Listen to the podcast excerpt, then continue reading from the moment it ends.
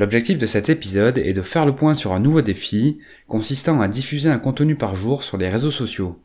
C'est parti pour quelques explications.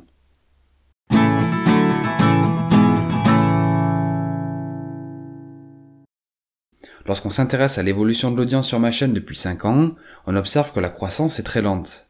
En comparaison, certains créateurs se lancent sur des réseaux tels que TikTok ou Instagram et parviennent à développer un trafic important en très peu de temps. Pour ma part, je suis plutôt inactif sur ces plateformes.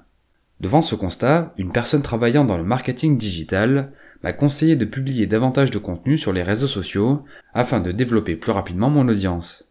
Son conseil est pertinent, pourtant j'éprouve un réel blocage à le suivre, en particulier pour les raisons suivantes. Premièrement, un manque de temps. Le fait d'être présent sur les réseaux nécessite de fournir des efforts supplémentaires, notamment pour créer du contenu, le publier et interagir avec la communauté. Deuxièmement, les différences de style. Actuellement, je suis plus à l'aise avec du contenu de plusieurs minutes dans lequel j'ai le temps de développer mon point de vue. Or, le style sur les réseaux sociaux est beaucoup plus court et percutant. Troisièmement, l'aspect éphémère. Les algorithmes sur Instagram ou TikTok tentent à privilégier le contenu avec un haut potentiel de viralité. Une vidéo publiée n'est mise en avant que quelques heures. Plus elle engendre d'interactions durant ce laps de temps, plus elle continue d'être mise en avant. Sinon, elle tombe aux oubliettes. Par opposition, les vidéos sur YouTube peuvent exploser bien après leur date de publication, comme c'est le cas pour certains de mes épisodes. Malgré ces inconvénients, on peut quand même attribuer des avantages non négligeables aux réseaux sociaux. La croissance de l'audience y est généralement plus rapide, ils permettent de créer plus de proximité avec la communauté, et la création du contenu nécessite moins de temps en comparaison des vidéos sur YouTube.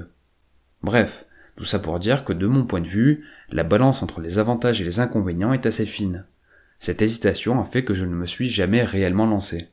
Mais aujourd'hui, j'ai décidé de passer à l'action en me lançant un défi. Diffuser un contenu par jour sur les réseaux du 1er septembre 2023 jusqu'à la fin de l'année. Un thème spécifique sera associé à chaque jour de la semaine. Le lundi, il y aura le dossier du moment qui portera dans un premier temps sur des photographies célèbres. Le mardi sera dédié à des mini-séries consistant à résumer un livre par l'intermédiaire de courtes vidéos. La réaction du mercredi consistera à réagir à une actualité ou un sujet qui me tient à cœur par l'intermédiaire d'une citation. Le jeudi sera dédié à la présentation d'un chef-d'œuvre français.